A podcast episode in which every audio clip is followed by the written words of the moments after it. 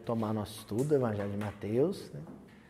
Nós estamos estudando o capítulo 10 do Evangelho de Mateus, o livro de Mateus. Já estamos aí algumas semanas conversando um pouco sobre esse tema central que Jesus propõe, aliás, com o evangelista, no arranjo, né? na, na, na composição que caracteriza o livro, propõe para a nossa reflexão, que é o tema discipulado. Essa questão de ser discípulo a serviço de Jesus. Né? E especificamente, nas últimas semanas, nós temos tratado a questão das perseguições. A consequência mais natural é, pela qual passa alguém que se propõe a, a ter uma vida, uma vida pautada nos passos de Jesus. E a gente diz que é natural porque o resto do mundo ainda tem dificuldade de compreender uma escolha de vida dessa natureza. Uma vida que se paute nos passos de Jesus, que se apresente com essas características. É natural. Agora, o fato de ser natural não quer dizer que não seja difícil. Então a gente tem que se municiar, tem que se equipar das orientações advindas né, dos capítulos que nós estamos estudando, desse capítulo que nós estamos estudando, dos versículos que foram analisados, para a gente sair dessas situações, atravessar essas, essas, esses lances difíceis da vida, onde a perseguição se faz presente, mas com galardia, né? com elegância. Né? Essa é a proposta do Evangelho, é a de sofrer com elegância. E sofrer com elegância é sofrer com proveito. Você pode sofrer sem proveito. Pode sofrer desperdiçando a oportunidade. Não extraindo da ocasião nada que seja substancial. Que nos, que nos apresente na vida futura, após o desencarne, com uma face diferente. Né? Hoje eu estava comentando com o Luiz é, algo que eu escutei do, do, querido César Carneiro, que é sempre a, a, minha fonte mais, a minha fonte preferida das histórias é, em torno da vida do Chico. Ele contando uma ocasião na comunhão em que os companheiros do movimento espírita ao redor dele, né, conversando, tomando um chá. E aí o pessoal se excedeu, às vezes, num comentário ou outro mais infeliz, às vezes de queixa, de lamentação. Porque quando a gente está atravessando situações de testemunho e não sofre com elegância e com proveito, a gente se queixa, lamuria, lamenta. Aí o Chico bateu a mão na mesa, assim, firme, para chamar a atenção de todo mundo. Né? Todo mundo fez um silêncio, olhou para ele, para escutar o que, que ele ia dizer. E ele disse a seguinte frase: Os espíritas andam desencarnando mal. Os espíritas andam desencarnando mal desencarnar mal é retornar para o plano espiritual, tendo recebido uma orientação espiritual da envergadura da codificação kardeciana, da psicografia deixada pelo Chico, recebendo as ocasiões, as oportunidades de provar algum conhecimento através da própria vida e desperdiçando a oportunidade. Com vitimismo tá? com vitimismo e não com heroísmo. Aí desencarna mal. Aí volta para o plano espiritual, tenta apresentar as credenciais do que fez e o que não fez no, movimento espírita. Mas o que vale é a consciência, né? A consciência em si vai te dizer: perdeu uma oportunidade. Vai ter outras. Mas essa que passou, desperdiçou. Nós estamos estudando, estou fazendo essa introdução, porque tem muita gente que está vindo a primeira vez, ou tem muito tempo que não vem, para saber qual é o teor do que está sendo discutido aqui nas últimas semanas. O que, que a gente está debatendo nas últimas semanas? Qual é a orientação de Jesus para que a gente não retorne para o mundo espiritual com sentimento de derrota, de tempo perdido, de oportunidade desperdiçada? É isso que nós estamos debatendo. Ser discípulo, ou seja, conhecer, conhecer o Evangelho, passar por testemunho, não é garantia de sucesso. Sucesso é quando conhece, experimenta e supera. E atravessa com nobreza, com cabeça erguida. Ah, pode chorar. Mas você pode chorar com desespero, pode chorar com amargura, com revolta, com rebeldia. Né, tem aquele choro que é a birra, que é a manha, e tem aquele choro que é a expressão de um coração sensível, porém forte, porém varonil, robusto. É isso que a gente está discutindo nas últimas semanas. E aí no versículo 27, que é o versículo que a gente vai estudar, Jesus acrescenta aquilo que ele está dizendo para os discípulos, a seguinte fala: O que vos digo na treva, dizei-o na luz. E o que ouvis ao ouvido, proclamai sobre os terraços. Vamos repetir. O que vos digo na treva, dizei-o na luz. E o que ouvis ao ouvido, proclamai sobre os terraços. O que, que nós estudamos na semana passada, assim, essencialmente? Podemos dizer, sem medo de errar, que o estudo da semana passada, o comentário do versículo 26, foi um estudo todinho alicerçado na questão 919 do Livro dos Espíritos. Não foi isso? Nós lemos a pergunta e viemos comentando a resposta do Santo Agostinho, né, a famosa resposta de Santo Agostinho, e na sequência os comentários de Allan Kardec. Trouxemos algumas leituras do Emmanuel, coisa e tal, revista espírita também, mas fundamentalmente foi um estudo em torno da questão 919 do Livro dos Espíritos. Quando a gente vai organizar o programa do Mildim, eu não sei se fica essa impressão, mas a gente não pega o versículo isolado e vai descobrindo os versículos à medida que vão, que vão passando as semanas, não, viu, gente? Vai começar uma passagem nova. A primeira coisa que eu faço em casa, e eu faço isso assessorado, né? Amparado pela generosidade dos amigos de outras cidades também, é ler a passagem toda. Porque às vezes o que está sendo dito num versículo lá adiante para você chegar nele, você precisa ir conduzindo os versículos anteriores para dar liga. Entendeu? Então, o fato de na semana passada nós termos estudado a questão 919 do Livro dos Espíritos era para existir lastro, uma boa fundamentação, uma boa base de equilíbrio para o estudo que vai ser realizado hoje. Hoje é um aprofundamento do que a gente introduziu a semana passada. Querem ver? A semelhança do que a gente fez a semana passada, nós vamos, vamos organizar as palavrinhas selecionadas em pares. E o primeiro par é treva e ouvido. Ao ouvido. Vamos colocar aí como uma expressão, ao ouvido. As últimas falas de Jesus nos versículos anteriores, e inclui a de hoje, elas são todas em paralelismo. Era uma maneira de compor o discurso. É uma estratégia, uma técnica de linguagem que Jesus usa mas, né, de forma maestral, né? E de forma muito espontânea, muito fácil. Ele não, Jesus não anotava, ele não tinha colinha anotada, como a gente tem aqui no tablet, não. Ele dominava aquela técnica e falava com muita fluência. E ele o tempo inteiro está formando esses paralelos. Jesus era um grande poeta, gente. A fala prosaica, corriqueira de Jesus era uma fala poética. A estruturação era poética e aqui não é diferente. Então nós vamos ter dois pares. Vou adiantar para não perder muito sentido, né? O primeiro par é treva e ao ouvido. E o segundo par, aí sim, vai ser a sequência que vocês já tinham comentado. Na luz e os terraços. Entendeu? São dois pares.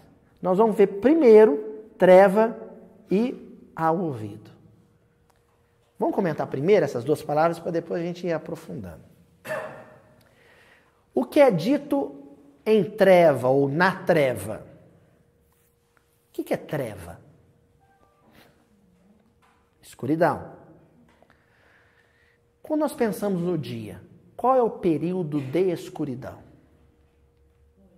Noite. E geralmente deveria ser assim, né? Uma vida saudável, pelo menos. O que, é que a gente faz de noite? Dorme. Boa parte da noite, maior parte do tempo na noite, serve para isso. Quanto mais naquele período. Não tinha Facebook, não tinha televisão, né? não tinha altas horas. Então, o pôr do sol marcava um período de repouso.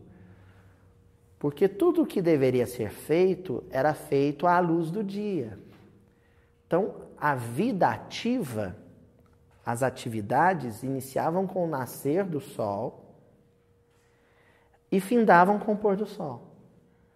O que acontecia entre o pôr do sol de um dia e o nascer do sol do dia seguinte, mas considerando também que o dia para eles obedecia isso, né? O nascer e o pôr do sol, era um período de repouso.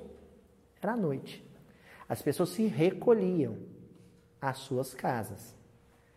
E nas casas era vivido um momento de intimidade com os familiares. E dentro do momento de intimidade com os familiares, tinha aquele momento de reclusão mesmo.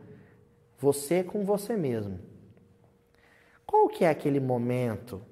E aí eu vou dar a dica do estudo da semana passada, em que nós estamos com nós mesmos. Antes de dormir. Isso mesmo, Janaína. É o momento em que a gente cessa, inclusive, a relação com os mais próximos. E ali se inicia uma relação com a própria intimidade, com nós mesmos. Ali é um diálogo a três. Vai parecer engraçado o que eu vou dizer, mas vocês vão entender. É um diálogo entre eu, eu mesmo e Deus. Tem aquele filme lá, né? Eu, eu mesmo, Irene, lá do Jim Carrey, né? Não é isso? O filme, do filme, acho que é isso. Então, eu, eu mesmo e Deus.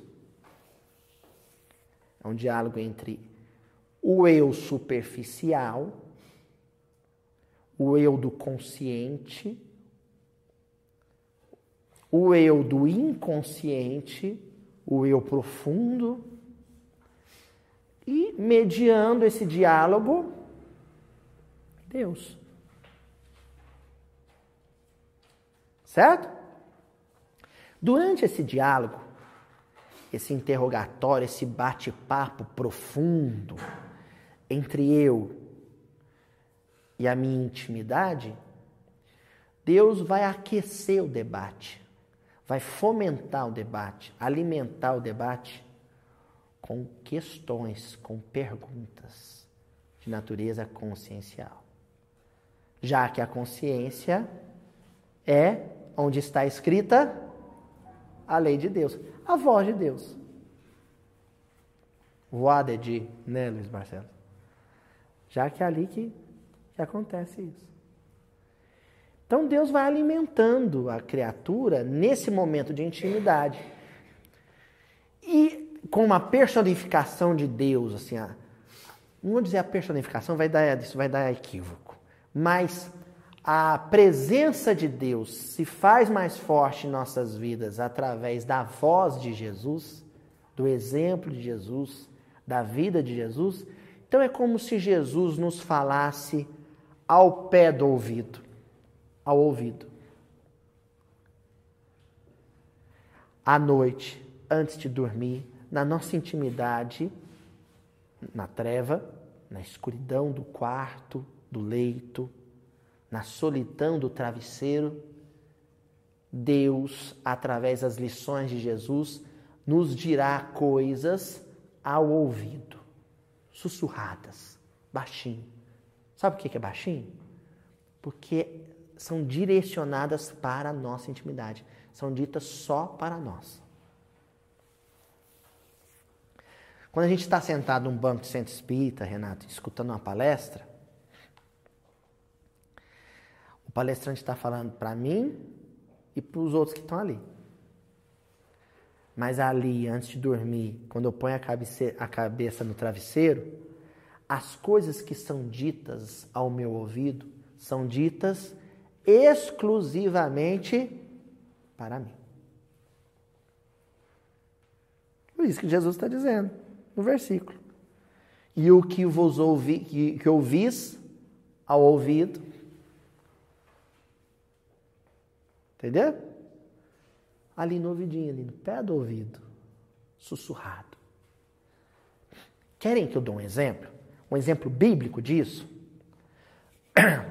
Tenho certeza, e aqui eu espero que vocês guardem o teor poético simbólico do que eu vou dizer aqui, mas eu tenho certeza que Caim matou Abel, foi dormir e quando ele pôs a cabeça no travesseiro, veio a voz de Deus, sussurrou no ouvido dele: Caim, Caim, que fizeste com teu irmão Abel?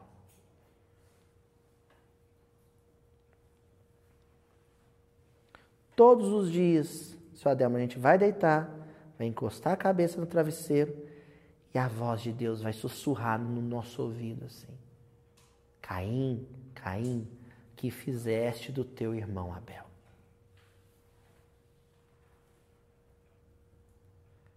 Teu irmão Abel é o guarda te deu uma multa no trânsito. Teu irmão Abel é o patrão que te chamou a atenção por causa do horário que chegou no serviço. Teu irmão Abel é tua mãe, é tua esposa, é tua filha. Teu irmão Abel é aquele companheiro do centro espírita. E todo dia, as pessoas todas com quem você atravessou as, 20, as últimas vinte e poucas horas, ou 18 horas, são as pessoas a respeito das quais Deus vai te questionar e vai te arguir que fizeste dos teus irmãos. Quantos sonhos você assassinou? Quantos sonhos você matou? Quantos sorrisos você apagou no rosto das pessoas?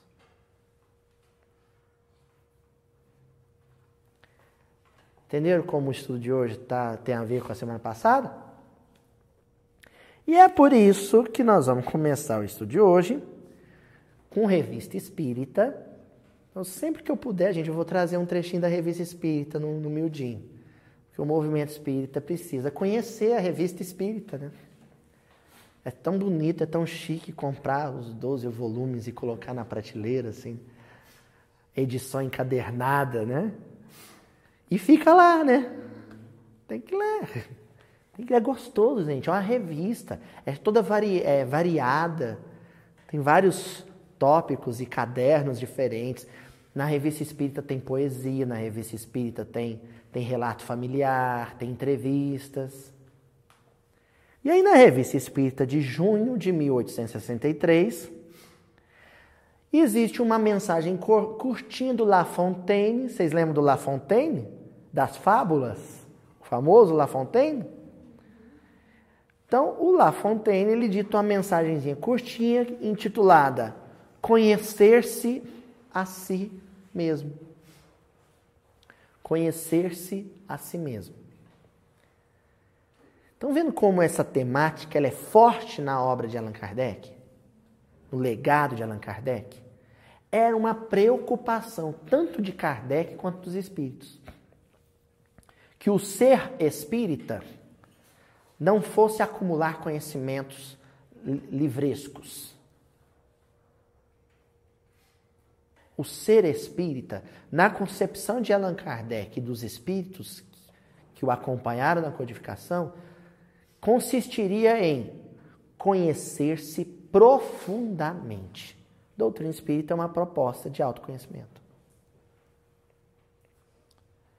Doutrina espírita não é uma proposta de proselitismo religioso, de propagandismo religioso, de arrebanhar adeptos, encher casas. Não é isso. A proposta da doutrina espírita é uma proposta de autoconhecimento. E nessa mensagem, o La Fontaine, ele começa dizendo aqui: O que muitas vezes impede que vos corrijais de um defeito, de um vício, é certamente, destaque para o certamente, o fato de não perceberdes que o tendes. Tem mais coisa, mas vamos parar aí. Qual a primeira, o primeiro obstáculo, o primeiro escolha, a primeira pedra de tropeço para quem quer se melhorar? É não saber que precisa se melhorar. É não estar a par disso. É achar que não precisa. Porque fica uma impressão de que nós, vamos falar assim, tem companheiro. Não. Põe essa carapuça e amarro. Né? Nós estudamos doutrina espírita para aprendermos a identificar com mais precisão e clareza o defeito moral das pessoas com quem eu convivo, para escolher com quem eu quero ou não conviver. Então, a doutrina espírita é uma ferramenta preciosa, né? Graças à doutrina espírita, eu sei identificar quem está equilibrado e quem está perturbado. Quem está equilibrado é meu amigão. Quem está em perturbação, ah, vou rezar por ele. E me afastar, porque, é claro, eu tenho que tomar cuidado, porque ele pode me puxar para baixo. Né? Principalmente se eu estiver indo para uma tarefa. Eu tenho que evitar encontrar com fulano na rua, porque ele pode, de repente, me prejudicar a sintonia com os espíritos. Não é isso. Não é a proposta. A proposta, gente, grosso modo, é estudar-se, estudar a si, estudar-se, para descobrir o quão desagradável eu tenho sido para as pessoas. E olha, não é descobrir se eu tenho sido desagradável com as pessoas, não. A gente já parte, tem que partir dessa premissa. Já tem que partir desse pressuposto. Eu tenho sido desagradável as pessoas. O estudar-se é para descobrir o quanto. Em que medida eu tenho sido desagradável com as pessoas. Porque é óbvio que eu tenho sido desagradável com as pessoas. Eu tenho que descobrir o quanto. Aí a gente se estuda, se analisa, faz a pergunta 919 do Livro dos Espíritos. Continua lá Fontaine. Enquanto vedes os menores defeitos do vizinho, do irmão, nem sequer suspeitais que tendes as mesmas faltas, talvez cem vezes maiores que as deles. A gente tem que tomar cuidado demais com as armadilhas do inconsciente. Muito cuidado. Porque é uma estratégia inconsciente. Jogar as atenções, principalmente em família, para o defeito de alguém. Porque se os olhos estiverem todos voltados para aquele alguém, eu passo ileso. Sabe? é, delação premiada. Você entrega o outro para ninguém achar seu crime. Ou perdoar seu crime. A gente faz delação premiada em prece. Oração nossa, muitas vezes, quando a gente vai orar em família, por exemplo, pela família, é basicamente a gente entregando para Deus os criminosos da casa pedindo bênçãos. É assim, tipo, Senhor, abençoa o meu marido que tem sido tão estúpido com os meus filhos. Senhor, ilumina o caminho da minha filha que tem sido tão relapsa com os estudos. Mas abençoa também os meus pais que têm pegado no meu pé de forma desnecessária, estão em desequilíbrio. A gente entregando os outros, né? Nunca é, Senhor, ajude Fulano a suportar a minha estupidez. Que ele possa ter paciência comigo. Não me esqueçam uma prece, eu estou falando muito do César Carneiro, professor querido. Uma prece que eu vi o César Carneiro fazer uma vez, eu achei lindo. Ele fez oração em público. E no, no final da oração dele, ele falou assim: Senhor, livrai o meu semelhante do mal que eu possa lhes fazer. Isso é oração. A nossa oração é entregar os outros. Por quê? Estratégia inconsciente. É o Caim querendo fazer uma oração para Deus e dizendo por que, que matou Abel. Senhor, abençoa o meu irmão Abel, que me irritou tanto, até me levar ao gesto extremo. É mais ou menos isso que a gente faz. A gente se justifica o tempo inteiro para escapar de um julgamento que no final das contas é consciencial. Segue La Fontaine. Isto é consequência do orgulho que vos leva, como a todos os seres imperfeitos, a não achar nada de bom senão em vós mesmos.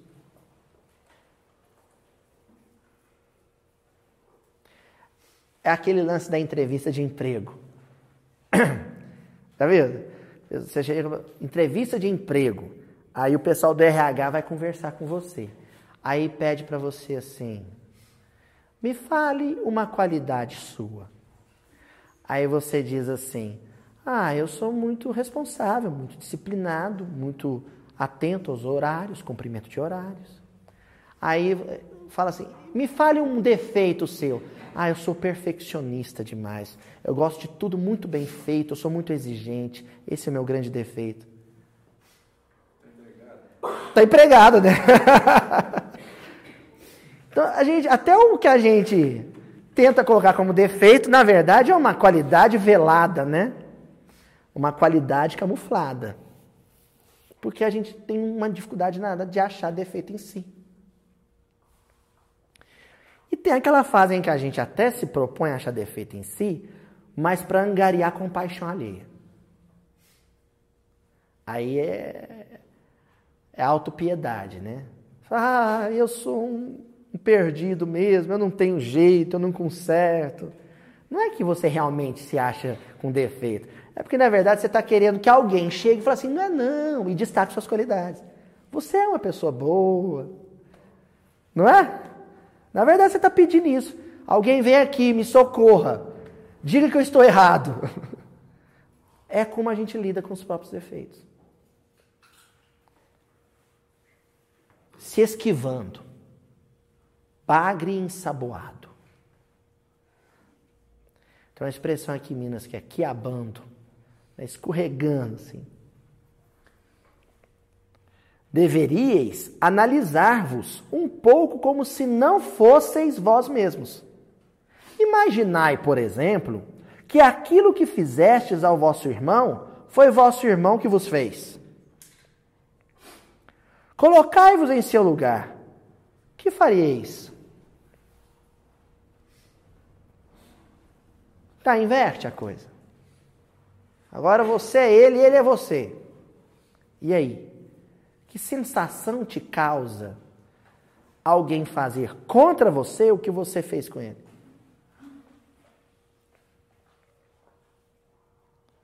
Se for difícil trocar de, de, de, persona nesse sentido, imagina que nem foi com você, imagina que foi com alguém que você ama.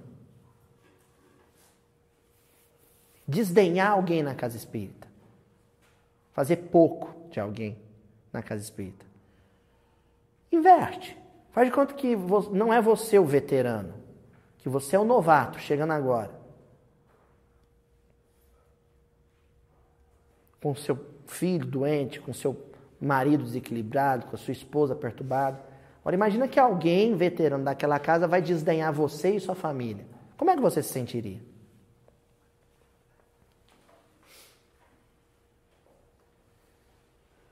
Que é uma coisa que a gente uma vez conversou, né, Dona Joana? A coisa do eu sou espírita de nascença, né? O, o espírita nativo, né? De sangue, de berço. Que muitas vezes tem uma postura de arrogância com quem está chegando agora e não conhece alguma coisa elementar na casa espírita mas vai aprender rápido. Por que, que a gente tem dificuldade de perceber? Ah, aí fulano fica chateado e vai embora e se afasta. Aí alguém diz assim, é, não tinha firmeza na tarefa, era fogo de palha. Chegou agora e não se sustentou na obra e foi embora. Tá, e você, na situação dele, sendo maltratado ou sendo tratado com indiferença, seguraria o rojão?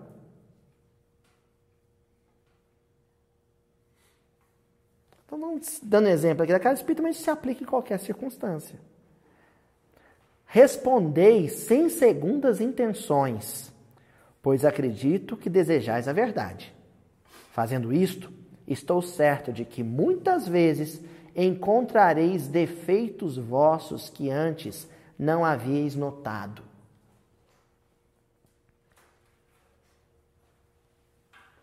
Gente, ninguém inicia um tratamento médico, isso não existe. Ninguém inicia um tratamento médico se não estiver achando que está doente. Ninguém.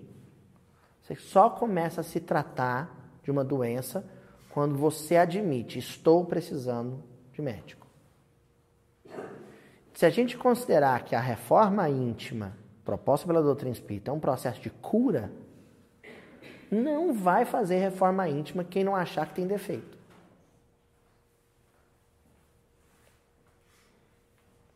Vai ficar 30 anos na casa espírita vai ter 40, 50 anos de movimento espírita e vai ser o mesmo.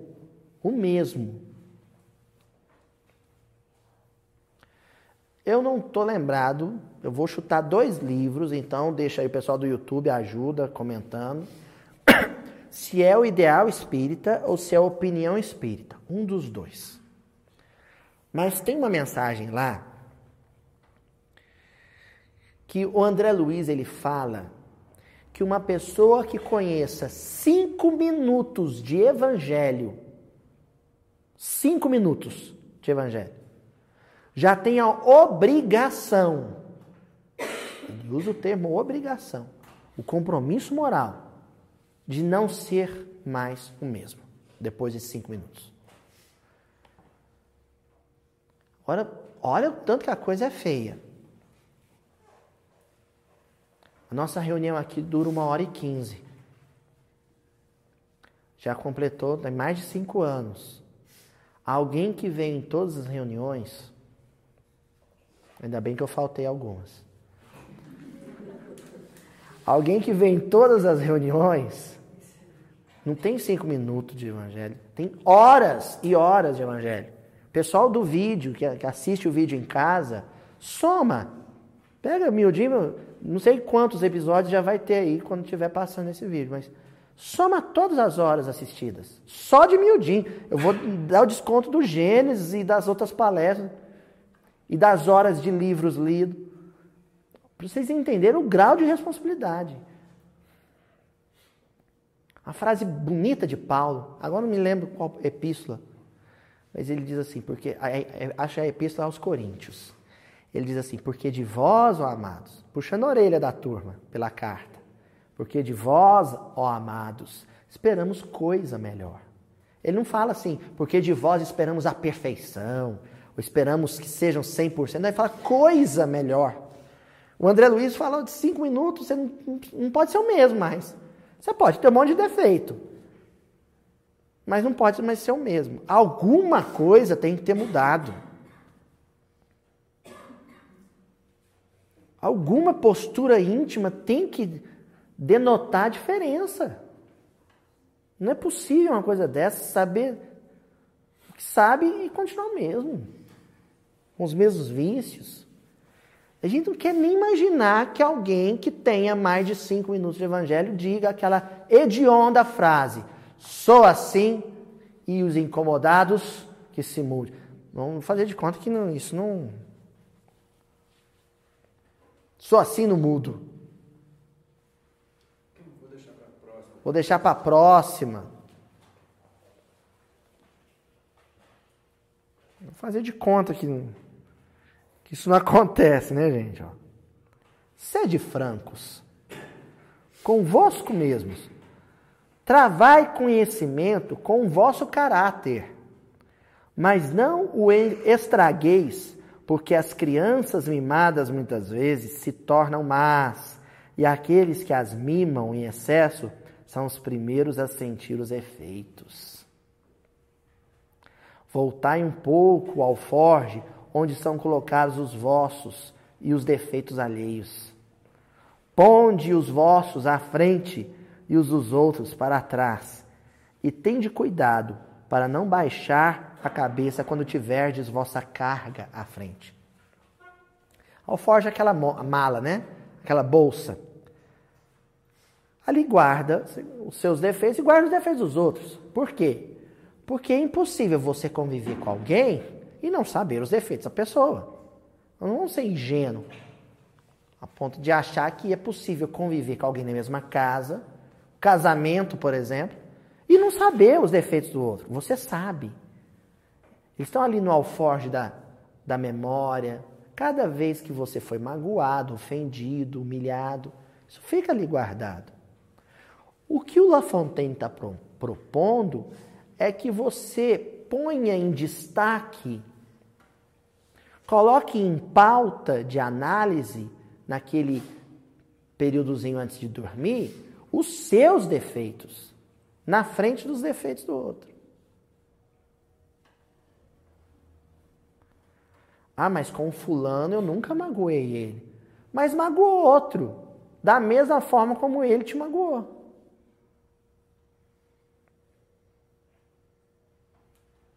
Ah, porque eu nunca tratei os meus pais do jeito que o meu filho está me tratando.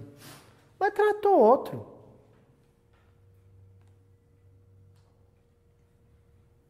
Seu filho te trata mal para você saber e ele te lembrar o tempo inteiro que a gente não deve tratar daquela forma quem quer que seja.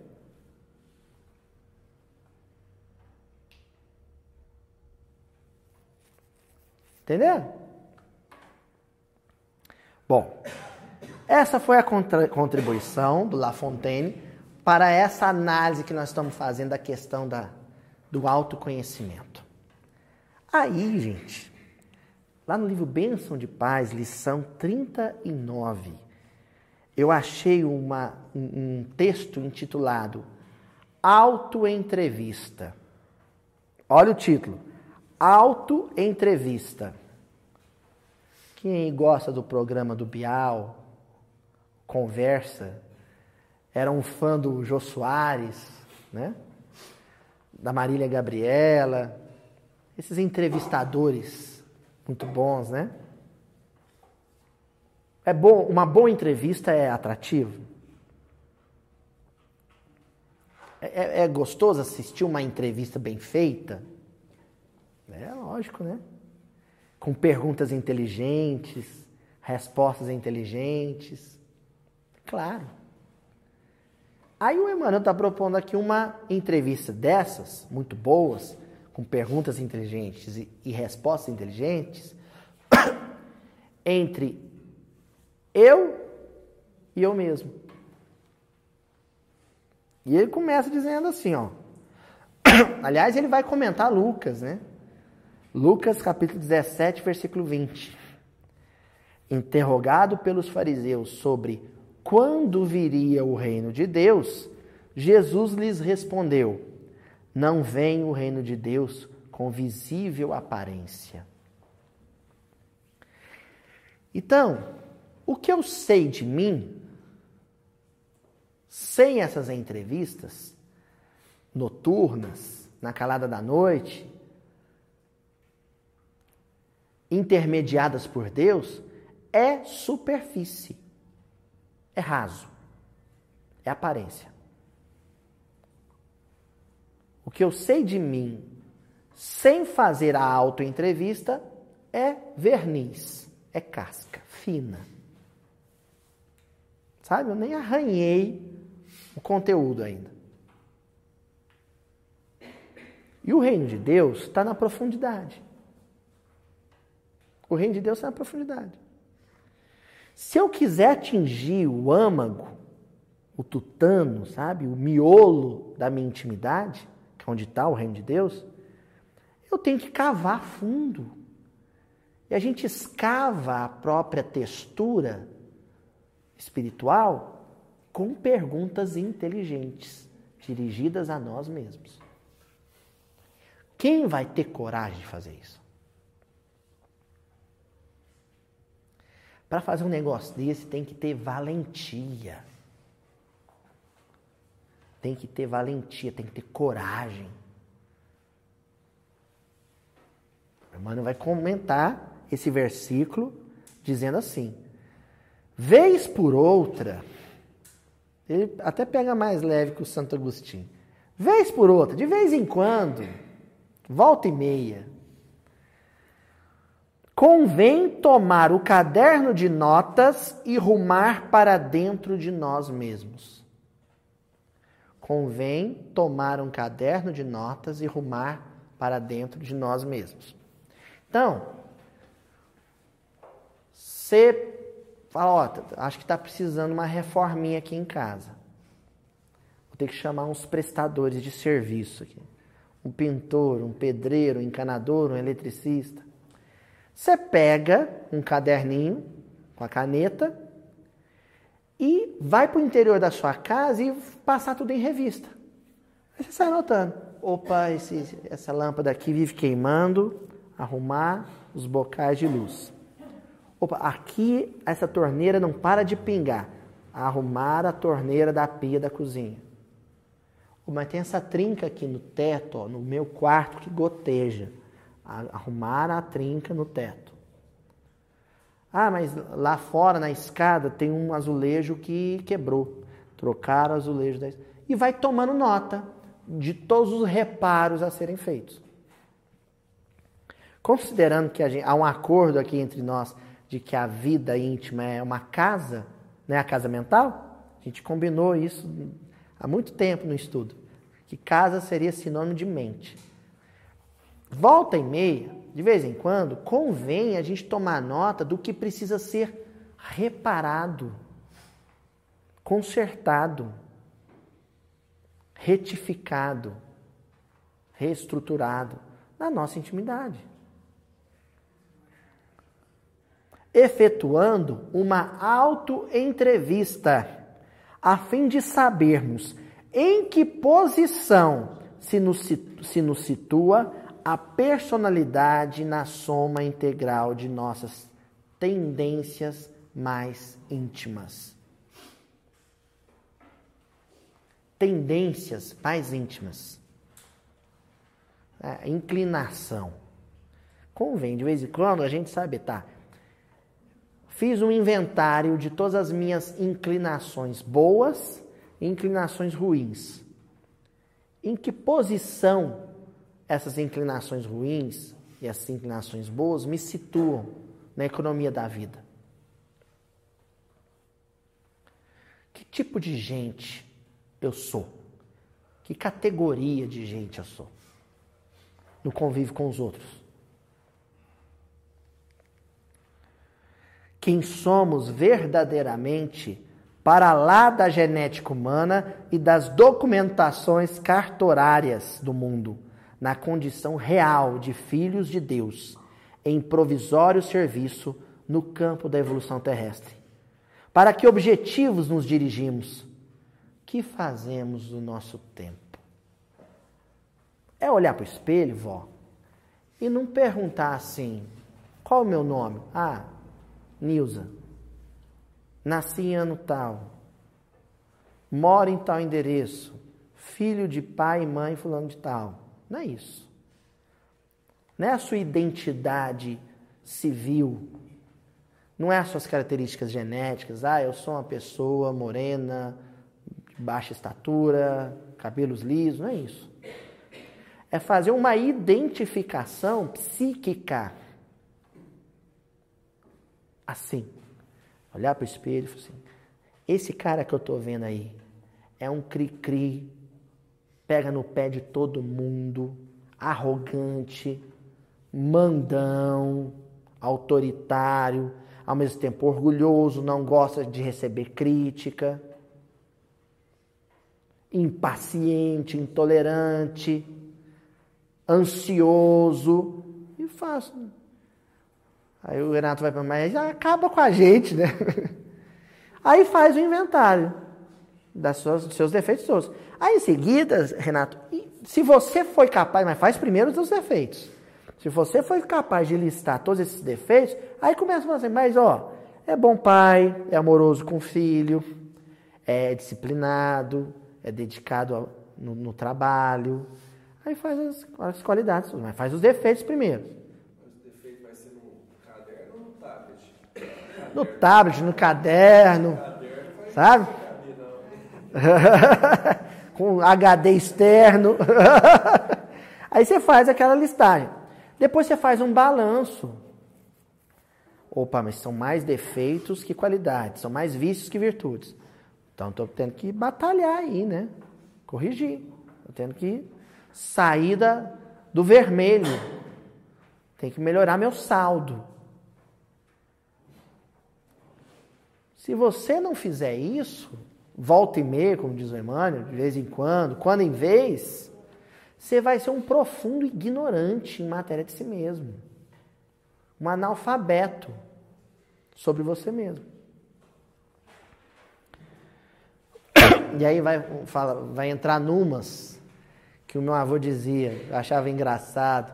Ele falava assim: Fulano tá errado, ainda chia. Tá errado, ainda ronca grosso que é um papel ridículo. É um papelão. Você está errado, você, pisou no calo do outro e ainda está roncando de que está certo. Está achando desculpa para justificar o que fez. Isso é feio, é um papelão. Se tiverem filmando a sua vida, e está sendo filmado, né? Não sei de que forma está. Depois desencarna, aquele looping do desencarno, né? Do desencarne, se desencarne e a vida passa em, num telão na sua frente, essa é uma daquelas cenas que você cora de vergonha de si.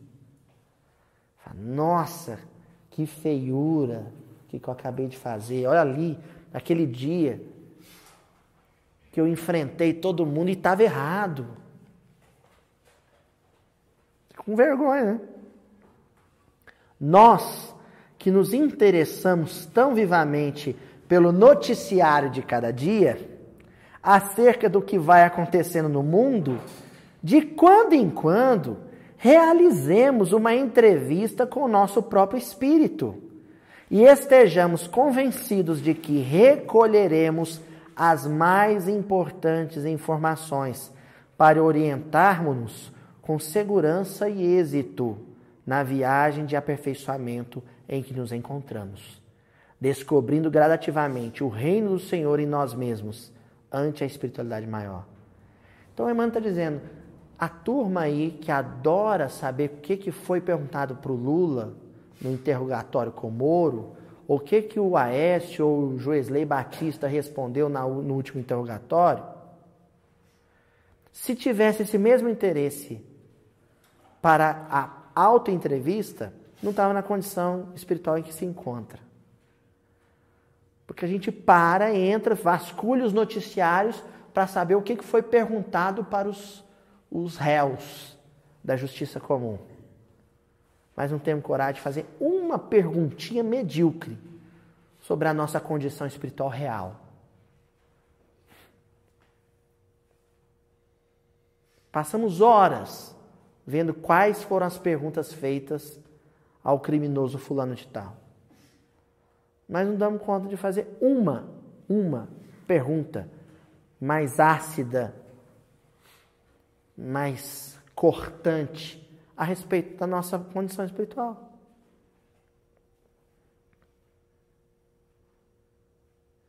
Né?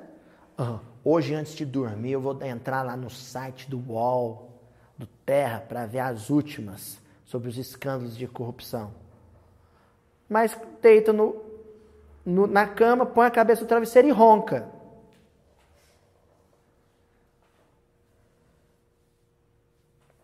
Não está propondo isso, né? Certo? Por que, que é tão importante esse, essa autoentrevista a ser realizada todas as noites, né? com as perguntas sendo feitas através dos versículos do Evangelho, né?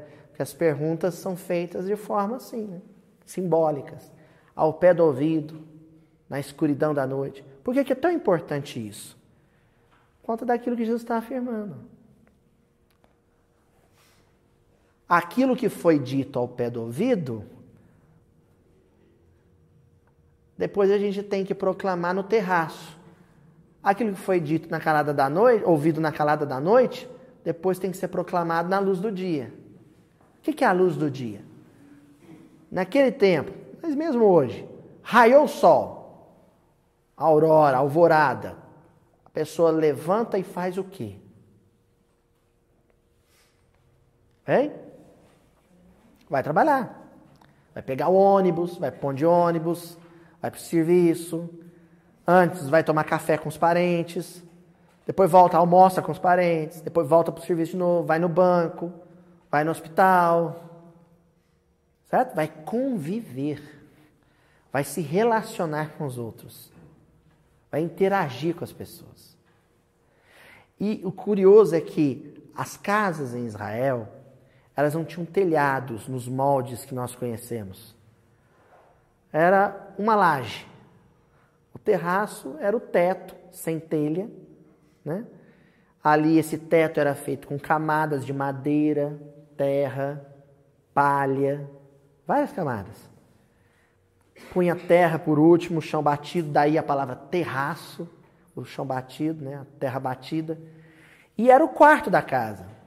Então, um grande cômodo interno onde eram guardados os utensílios pessoais, os pertences da família.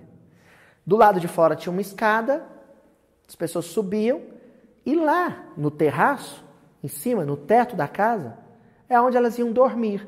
Punham as esteiras e todo mundo dormia junto. E antes de adormecer ali, elas conversavam. É onde contava como foi o dia, as mães contavam para as crianças histórias do da tradição judaica. O marido conversava com a mulher, a mulher conversava com o marido. Era o espaço de convivência. Depois é que ia dormir. Então, esse na luz ou os terraços, ali aparece para dizer que tudo aquilo que foi digerido, aquilo que foi processado na intimidade, em segredo, no mundo íntimo, depois deve se exteriorizar, deve vir a público. No momento de convivência, no momento de interação com os outros. Ah, Luiz, entendi. Então, aquelas reflexões todas ao pé do, ao pé do ouvido de Deus comigo antes de dormir, Aquilo depois, outro dia, eu tenho que contar para as pessoas, socializar com as pessoas, para elas aprenderem com a, com a minha reflexão. É isso? Isso é segredo seu, até porque, sabe, Dona Tatiana? Muito dessas reflexões são inconfessáveis. Inconfessáveis.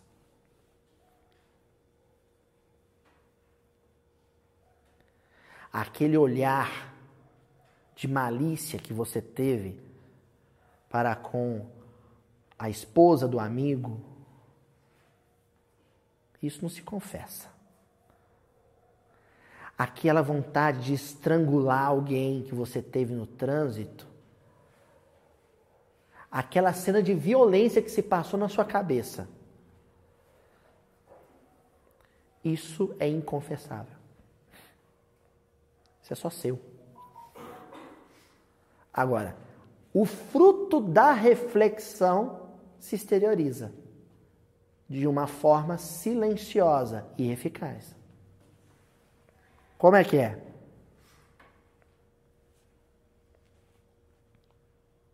Modificação, transformação. É imperioso, e é o que Jesus está dizendo, que as pessoas notem, percebam a nossa mudança. que é casado aí já em décadas, ainda não cheguei na primeira década completada, deve fazer uma ideia, ou já experimentou, né? O quanto é bom ouvir do marido, ouvir da esposa. Bem, quando nós casamos era tão difícil, mas você está tão mudado, tão diferente. Você se transformou tanto, você nem parece mais o mesmo. É ou não é bom ouvir isso?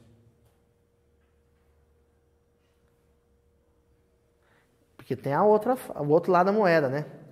Nossa, você tá velho, com 50 anos, mas com as mesmas molecagens de quando você tinha 18. Você estagnou. A gente só pode descobrir se, se a transformação aconteceu ou não na convivência com os outros. Por isso que eu selecionei aqui, ó, do livro Mãos Unidas, lição 19. Eles, os outros. Eles, vírgula, os outros. Quem que é o outro para mim? Quem que é o outro para mim? Emmanuel vai comentar isso.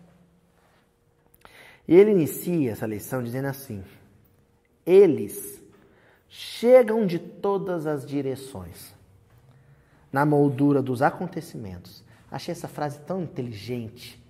Eles, os outros, chegam de todas as direções, na moldura dos acontecimentos. Então, tem a circunstância, tem o evento, e dentro do evento, inserido no cenário do, daquilo que aconteceu, está o outro. Então, um acidente de trânsito no qual me envolvi. É um acontecimento. E nesse cenário, está o guarda que veio acudir a cena, está o, o fulano que bateu no meu carro, está a esposa que estava do meu lado enquanto dirigia, está o outro. São eles, os outros, nossos irmãos de caminho, que se transformam em caminho para o mais alto. Não, Emmanuel aqui ele arrasou, como se diz, né? Ele arrasou. O outro é meu irmão de caminho e ao mesmo tempo é o meu caminho. E um caminho íngreme, um caminho ascensional, um caminho que me projeta. É assim, gente.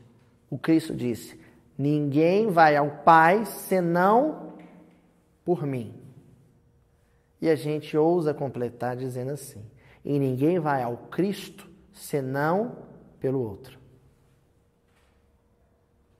É pelo outro, é através do outro, é por meio do outro que a gente chega a Jesus. Senão, não chega.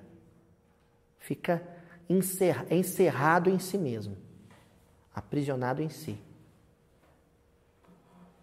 É o outro que me projeta, que me alavanca na direção de um pensamento mais elevado. Semana passada a gente comentou, né? Um conhecimento mais profundo, conhecimento elevado. É por eles que a bondade do Senhor nos encontra, habilitando-nos para isso. No mundo, repontam no lar por parentes e associados no vínculo doméstico que se nos fazem professores de burilamento espiritual. Tem gente que gosta de trabalhar, mas não é porque gosta do trabalho. Gosta de trabalhar para sair de casa. Já viram, gente? Ai, não vejo a hora de ir para o serviço porque não gosta de sair de casa, de, de, de, ficar em casa. Não gosta de conviver com a esposa, não gosta de ficar com os filhos. O filho me irrita, a mulher fala na minha cabeça, vou para o trabalho lá que eu tenho paz.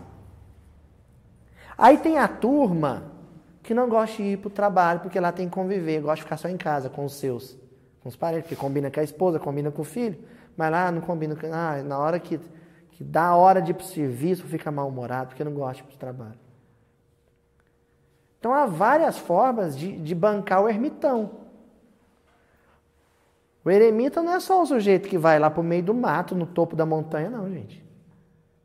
É o sujeito que cria um gueto, uma clausura, ou no trabalho, ou em casa, ou no centro espírita.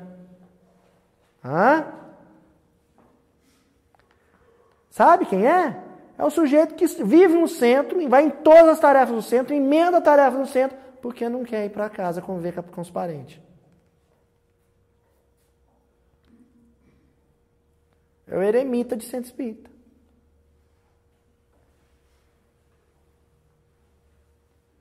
Tem agora a nova modalidade, que é o sujeito que se furta à convivência, que foge do outro, ficando só com o outro virtual. Por quê? No Facebook, você escolhe quem vai ser do seu perfil. E se você não tiver escolha e tiver que aceitar o fulano de tal, você ainda pode escolher segui-lo ou não, bloqueá-lo ou não. Não é assim? Aí ali eu escolho com quem eu quero conviver. A postagem que eu não quero, vou ocultar. Não tem essas coisas? É, acompanha a coisa. Na vida real você não tem essa possibilidade, né? Então tem gente que se chafurda na lama das informações de rede social, horas a fio, horas e horas e horas, mergulhado naquilo. Porque ali é um mundo artificial. Ali tudo é artificial, gente. Tudo. Até os comentários são artificiais. Ali está todo mundo encenando. Enquanto isso, está alguém ali do seu lado, no mesmo sofá, carente da sua atenção, querendo interagir.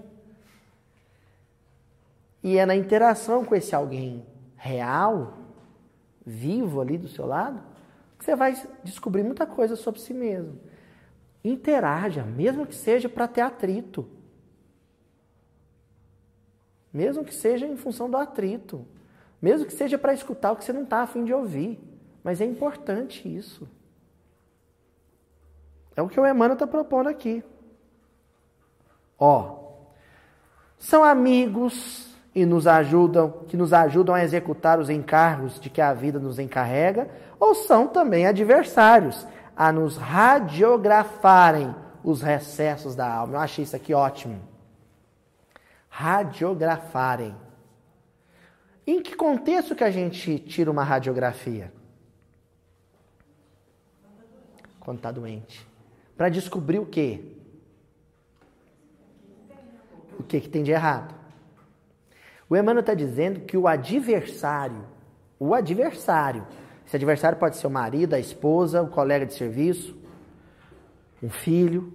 Ele está dizendo que o adversário, ele tira, ele escaneia a gente. Ele tira uma radiografia da gente. E tirar essa radiografia é importante, não é, enfermeira? Porque é através da radiografia que ele tirou de mim, que eu vou achar qual que é o meu defeito, qual que é o meu traço de personalidade fraturado.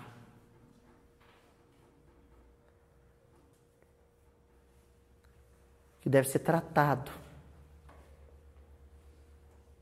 engessado, medicado. O adversário que possibilita isso.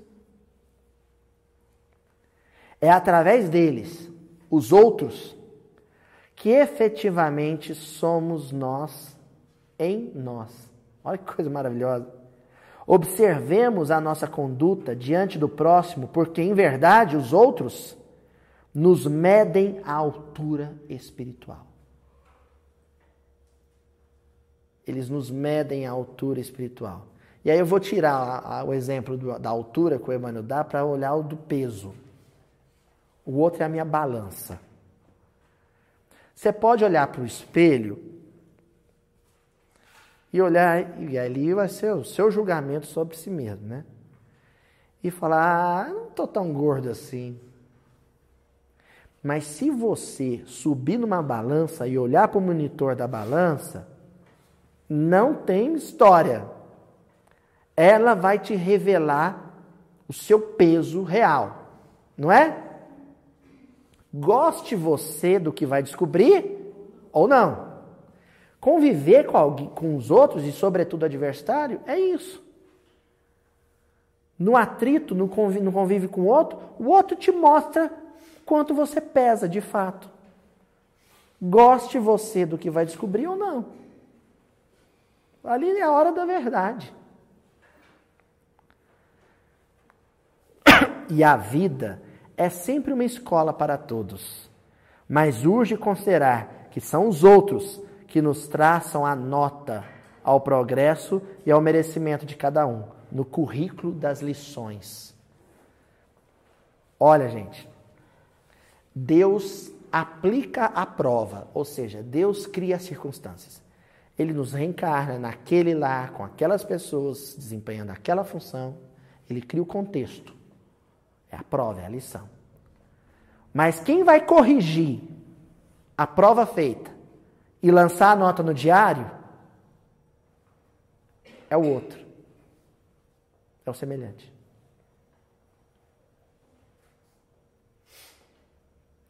Ah, mas fulano vai dar só nota baixa para mim porque ele não gosta de mim. Ensine-o a gostar de você. Ah, eu tento.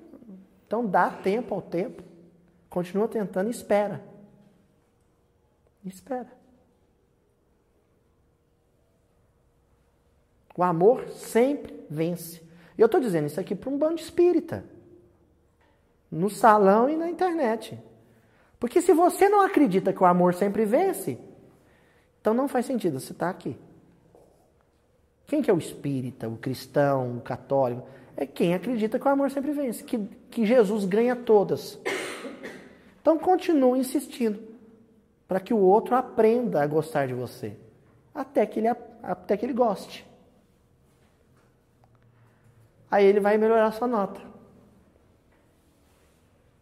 Até lá, enquanto você ainda não, não tiver se esforçado o suficiente para para que ele goste de você, ele vai te dar nota baixa mesmo, no dia a dia.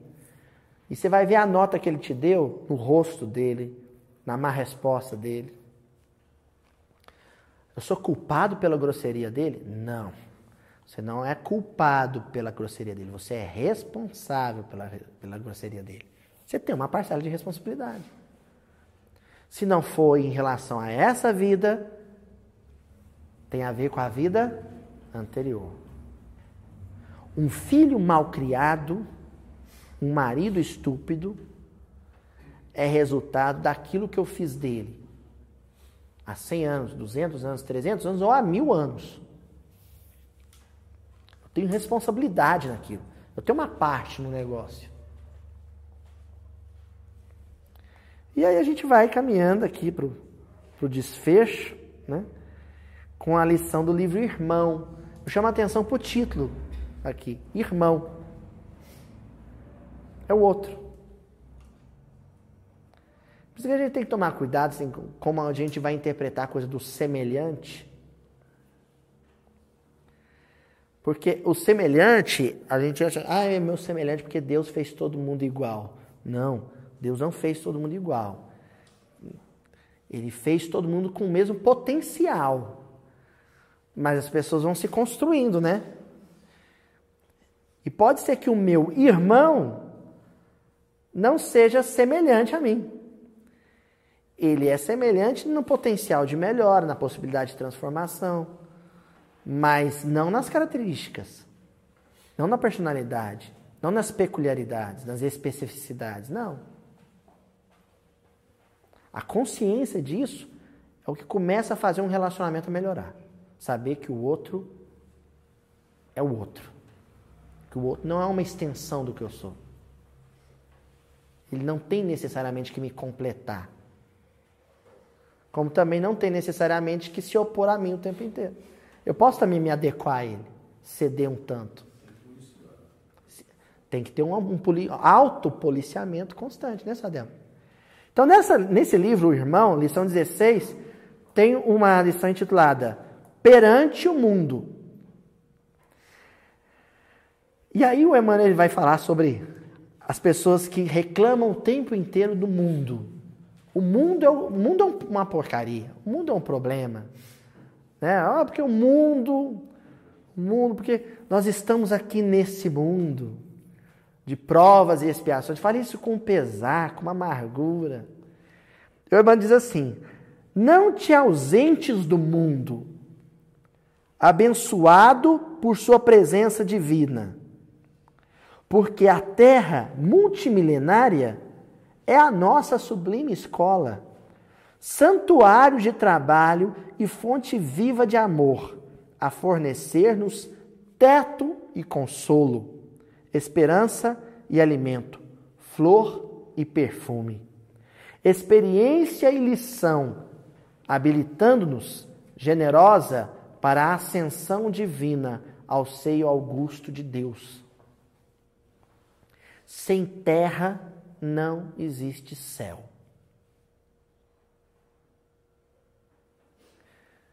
Sem Rio de Janeiro não existe nosso lar.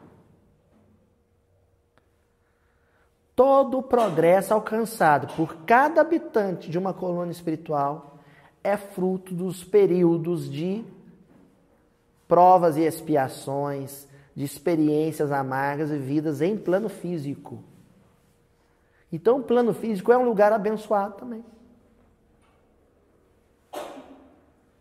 É onde nós temos que estar no momento e onde estaremos muitas outras vezes. Recolhendo, sabe? Catando, colecionando. Que nem uma criança na praia colecionando conchinhas diferentes, afetos diferentes. E cada afeto vai ter uma natureza, como na praia, cada conchinha tem um desenho diferente, um formato diferente. E é isso que faz a riqueza, né? O legal, quem vai lembrar disso? As coleções de bola de gude. Eu ainda cheguei a colecionar bola de gude. O legal da coleção de bola de gude era que cada, cada bolinha ia ser diferente, cada um tem sua. Tinha uma deformidadezinha que era tornava ela única, não era? É isso, é falar, ó, oh, essa aqui é especial, ó. Afeto é isso, é com, com quem a gente esbarra. O mundo é especial porque a gente convive com as pessoas o tempo inteiro. E para finalizar, gente, no livro Luz Bendita, lição 3, convivência. Convivência. Não te afastes dos outros. Viram como todas as lições batem na mesma tecla? Não te afastes dos outros porque tenhas sofrido. Sem nossos semelhantes, não sabemos quem somos. Cada pessoa é um teste que nos situa em prova. Em nossas reações, vemos a própria imagem. Ama, serve, perdoa e estarás progredindo. Vocês conhecem isso de algum lugar? Deus nos envia os outros para ver como estamos. Vamos criar uma, uma parábolazinha poética aqui para a gente encerrar? Eu gosto sempre de pegar minha avó de cobaia, por isso que às vezes eu vou para algum lugar aí a pessoa pergunta: e a vozinha, como é que tá? Falo, ah, tá bem, tá ótimo, tá lá. então, vó, Deus está lá, lá sei lá onde, e eu falo, mas e a Nilza? Há tanto tempo que eu não ouço falar da Nilza, como é que a Nilza tá? Será que ela está bem? Será que a Nilza progrediu? Será que ela melhorou, aperfeiçoou? Eu lembro que a Nilza era difícil nisso, nisso, nisso.